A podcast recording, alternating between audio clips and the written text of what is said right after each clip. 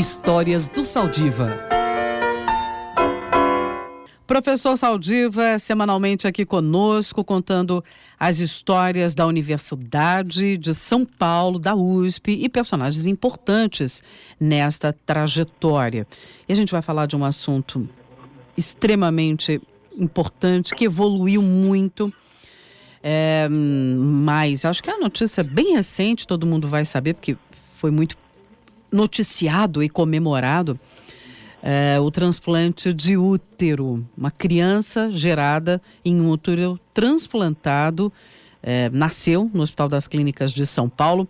E quanta história, quantos caminhos percorridos até um, um transplante, uma história de sucesso como essa, hein, professor Saldiva? Bom dia. Bom dia, Roxane, bom dia, ouvintes da Rádio USP.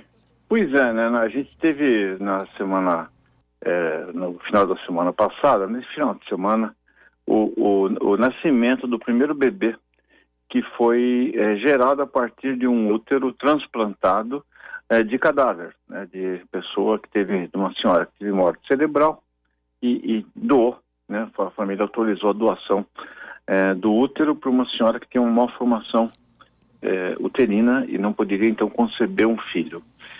Mas isso vem dentro, isso foi o primeiro caso do mundo, né? E, e mostra, digamos, um pouco da contribuição é, da USP e do Hospital das Clínicas é, para o desenvolvimento da medicina de alta tecnologia. Nós vamos lembrar que o primeiro transplante de rim no Brasil foi feito aqui, é, o primeiro transplante de coração, é, o primeiro transplante de fígado é, intervivos, né, porque, por exemplo, uma criança que nasce com uma doença grave de fígado que é incompatível com a vida, uhum. ela não tem, você não tem doador quase, né? Felizmente as, as crianças não têm acidente, não, não, não, não tem morte cerebral, é muito raro.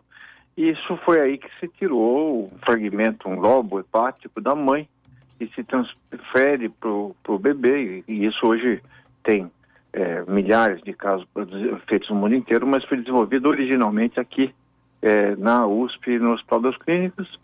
E esse, é, esse transplante de, de útero só mostra uma tradição de contribuição para a geração não só de adaptar o Brasil às melhores tecnologias, mas, mas também produzir novas, né?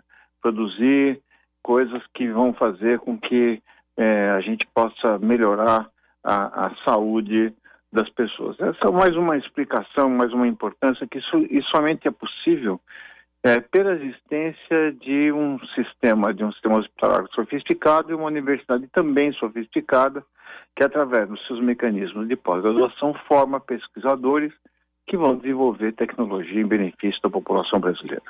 Importantíssimo, professor e o que mais a medicina pode alcançar, né? Porque a gente fala é, do, do, quando a gente olha para trás e vê o, os avanços, os saltos que foram dados, mas a gente ainda tem muita coisa para conquistar. É, é uma descoberta e um novo tratamento, uma nova possibilidade a cada dia, não é? Pois é, Roxane. Inclusive nessa área de transplante, ah, no, o que está se fazendo com contribuição de vários institutos da USP é desenvolvimento de é, órgãos humanizados a partir, por exemplo, de porco. Né? Você uhum, pode ter um uhum. coração é, de porco, um fígado de porco, que é muito semelhante. O porco é muito parecido a alguns órgãos do ponto de vista anatômico, a soltura é muito fácil. Uhum. E, e, o desafio é como você transforma, você humaniza as proteínas para evitar a rejeição do porco. Né? Uhum. E isso já está avançado, bastante avançado. A USP é um dos grupos que está pesquisando isso com é, é, é, razoável sucesso e não vai ser, é, digamos, é, ilusão que daqui a pouco nós teremos então a capacidade de produzir é, órgãos para pessoas, principalmente para as crianças que, que não têm, digamos, quase doador, é, você produzir órgãos que vão crescer junto com ela e, e com características é, um, é, de, de, que permitam que não exista rejeição. Isso, isso talvez seja um dos grandes é, avanços que está se pesquisando na frente, né? uhum, né? Incrível. A única, é, a única coisa que gente não conseguiu, Roxane, é o hum. transplante de caráter, né? Que está faltando no Brasil, né? A gente está e o número de receptores é muito grande, né? tem uma falta dessa estrutura, né? E nós estamos tentando desenvolver, mas o, o a coisa está está um pouco difícil. Mas vamos ver. Não há e técnica, né? é, não há técnica que consiga resolver esse problema, né?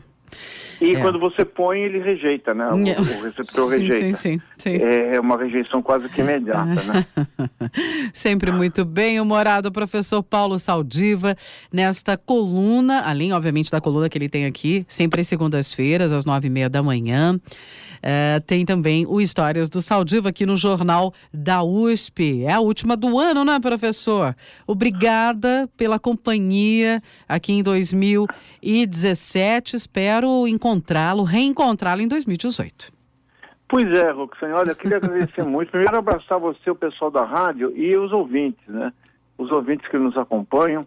A Rádio USP é tudo de bom, né? Tem uma programação com noticiário, tem, ela nos ensina, ela coloca música boa, é, é minha companheira aí dessas andanças de bike.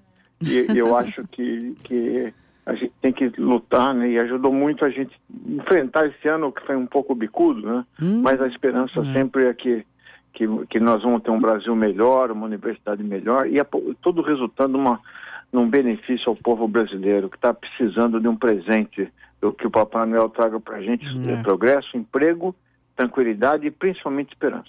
Ótimas festas, final de ano, até 2018, professor Saldiva. Tudo de bom. Um abraço para você. Tchau.